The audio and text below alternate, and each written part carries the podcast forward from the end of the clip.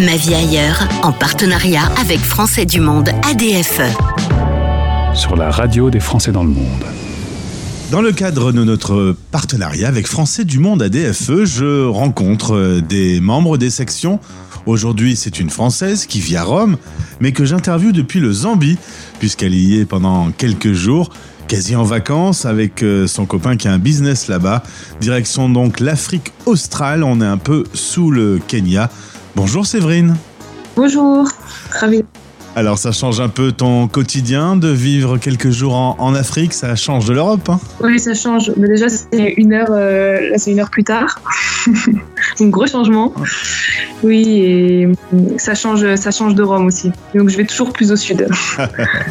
D'ailleurs, euh, euh, tu m'en as parlé un peu hors, antenne.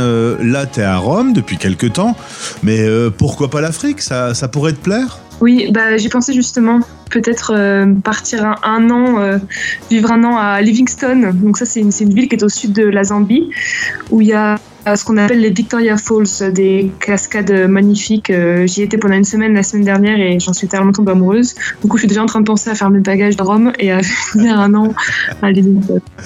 Alors, on revient d'abord dans ta banlieue parisienne, en Haute-Seine. Tes parents ont pas mal bougé en France, Bordeaux, Lyon, Paris toi, tu savais que tu allais bouger, euh, tu avais une affinité particulière pour l'Italie. Déjà, tu apprends l'italien à l'école, c'est un signe. Euh, tu fais un Erasmus euh, à Rome, tu fais des études d'économie et statistiques. C'est naturellement que tu vas poser tes bagages dans cette capitale italienne. Oui, alors naturellement, je ne sais pas si c'est vraiment le mot. Ça a été plus. Euh, je pense que l'élément déclencheur de ça, ça a presque été le Covid, en fait. Parce que oui, je, je me suis mise à l'italien quand j'étais à l'université, mais hum, donc je savais que je voulais y aller au moins pour faire un stage. Et en fait, après le, lors du premier confinement du Covid, j'ai eu euh, une bougeotte qui a commencé. Je pense qu'on l'a tous eu parce qu'on était tous enfermés. Et euh, j'avais envie de partir et je me, je me voyais pas refaire une année comme ça en ligne depuis, depuis chez mes parents. Et donc j'ai fait cette demande d'Erasmus au dernier moment. Et, mais oui, maintenant, on va dire que c'est. Oui, ça, après, c'était peut-être un instinct naturel. Alors Séverine, tu m'as dit euh, une phrase rigolote, tu m'as dit euh, à Rome, je suis comme à la maison. Tu t'y sens bien, les relations humaines sont agréables. Comment c'est de, de, sentir que sa maison n'est pas là où on est né? J'ai beaucoup de moments où je me sens très bien quand je suis à Rome, comme je te disais. C'est-à-dire que je me sens comme à la maison. J'ai pris mes marques, mes, mes habitudes. J'ai encore plein de choses à découvrir, bien sûr. Et comme je te disais hors antenne, c'est la ville que je connais le mieux maintenant. Même si j'ai vécu, euh, j'aurais, j'aurais vécu plus de temps en région parisienne. Euh, mais surtout parce qu'en fait, quand on vient seul dans une, dans une ville euh, étrangère, on est obligé de faire ses marques seul. On est obligé de, de, sortir en fait de chez soi et d'aller explorer pour aller se faire des, pour aller faire de nouvelles rencontres et, et trouver ses marques. Et hum, j'ai oublié la question du coup. mais là, euh, tu me disais quelque part euh, les relations échangées avec les Italiens, euh, vivre à Rome, c'est très simple et c'est très naturel et c'est très convivial? Ouais, oui, c'est ça. Et en fait, euh, c'est ça qui me fait sentir aussi chez moi. C'est-à-dire que bah, l'italien, comme ça, c'est reste une langue très proche du français, donc ça a été facile à apprendre, facile à pratiquer. Et, euh, donc j'ai réussi à développer des amitiés en, en, en italien, et c'est ça qui me fait sentir chez moi. Après, c'est vrai que parfois c'est difficile de, de dire qu'en fait, son chez soi, c'est pas c'est pas là où ses parents nous ont fait grandir. Et c'est vrai que bah, parfois en fait je me dis mais où je suis en fait où sont, où sont mes racines on va dire. Et c'est vrai que quand j'ai déjà dit à mes parents mais moi chez moi c'est à Rome et c'est vrai que ça c'est quelque chose qui est assez difficile à entendre quand on est parents aussi. Et même moi en disant ça m'a ça m'a ça faisait ça me fait quelque chose. Bon faut dire que tu t'es bien intégré. Il n'y a pas que Rome euh, sur lequel tu es tombé amoureux. Il y a également un un Italien euh, qui vit euh, à la résidence des papes. Un, petit mot sur cette zone de, de Rome? Oui, alors c'est bon, je dis ça aussi pour les auditeurs qui ont peut-être envie de venir euh, faire euh, prendre des vacances à Rome. Il faut absolument aller à Frascati. Frascati, c'est une ville qui est au sud de, Rome et c'est comme tu l'as dit, c'est elle est considérée comme la résidence des papes parce qu'elle est juste à côté d'une autre petite ville qui s'appelle Castel Gandolfo et euh, où il y a une ligne de train qui, qui, qui rejoint directement le Vatican à, à, cette à cette petite ville où les, les, papes venaient venaient passer leur leurs vacances à côté d'un lac, d'un lac qui s'est formé à la suite d'un volcan. Donc c'est vraiment un, une, c'est une sorte de microclimat qu'il y a là-bas. Il y fait frais, même quand il fait 40 degrés à Rome en été. Là-bas, il y fait frais pour sûr. il y a du vin, il y a du des sols extrêmement riches et fertiles grâce à cette, grâce à cette, à ce passé volcanique. Donc, oui, j'aime bien y passer mes week-ends. Alors tu es l'interview 1826, quasiment tous mes interviewés se plaignent de l'absence de fromage et de charcuterie dans le pays où ils se trouvent, alors toi il n'y a pas de problème. Hein. L'Italie, la gastronomie, la bonne bouffe, il y a tout ce qu'il faut. Ah bah ça, on manque de rien, même en ce qui est du vin, même ce qui, est, ce qui regarde le vin. Alors que moi, j'étais très patriote euh, française pour le vin jusqu'à ce que j'arrive en Italie. Mhm. J'étais membre de mon club œnologie à l'université. Enfin, je, en matière de vin français, vraiment, euh, j'avais déjà mes, mes, préférés. Mais là, il m'a suffi de deux ans à Rome et j'ai déjà tout oublié.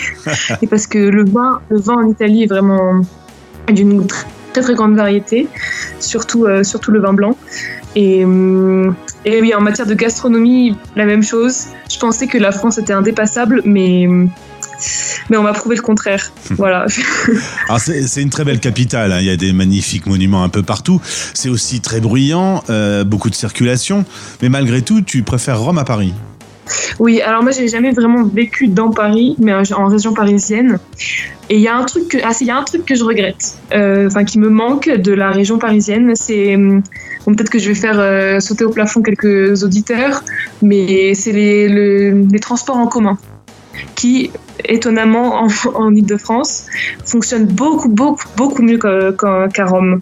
À Rome, c'est le chaos total, c'est-à-dire qu'il n'y a pas de les bus ne passent pas. Il y a deux lignes de métro parce que il y, a, trois lignes de métro parce qu'on peut pas en construire plus parce qu'à chaque fois qu'on creuse sous terre, on découvre un trésor archéologique.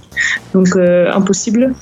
Donc euh, la, seule possibilité c'est la voiture, le scooter. Il y a énormément de scooters qui se sont développés dans ces dernières années et, euh, et le vélo. Alors ton, ton cœur est plutôt euh, à gauche. Euh, tu as rejoint euh, Français du Monde ADFE, arrivé à Rome. ça tombe bien, juste au moment où le pays bascule à l'extrême droite, dis donc. Félicitations. Alors, je, suis rentrée à la Français du Monde il y a quelques mois en passant par euh, d'abord une autre organisation politique euh, de gauche qui était du coup une, euh, une, antenne française à Rome.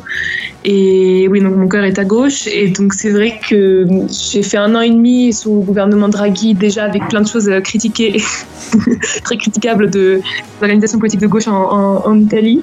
Et, on s'est retrouvé avec des élections. des élections législatives de septembre, qui sont les élections principales pour les, pour les Italiens, vu que c'est un régime parlementaire, vu que c'est le, le, le d'abord les élections législatives, sont les élections législatives qui permettent d'élire le, président du Conseil, selon sa, sa la majorité, euh, selon la majorité parlementaire. Et donc on a vu basculer, euh, on a vu arriver l'extrême droite avec euh, Giorgia Meloni. Donc le fait que ce soit une femme n'a rien changé. elle, se, elle se fait même appeler le président au lieu de la présidente. Ah ouais, ça veut dire. Et on a pu voir un, étant, étant, engagé euh, sur, euh, étant engagé en politique euh, à gauche en Italie avec des organisations italiennes, j'ai pu voir aussi un, changement de, climat s'opérer depuis l'arrivée au pouvoir de l'extrême droite, notamment en ce qui concerne la répression policière pour, pour, tout, pour tout type de manifestation. C'est-à-dire que j'avais déjà manifesté un peu sous, Draghi.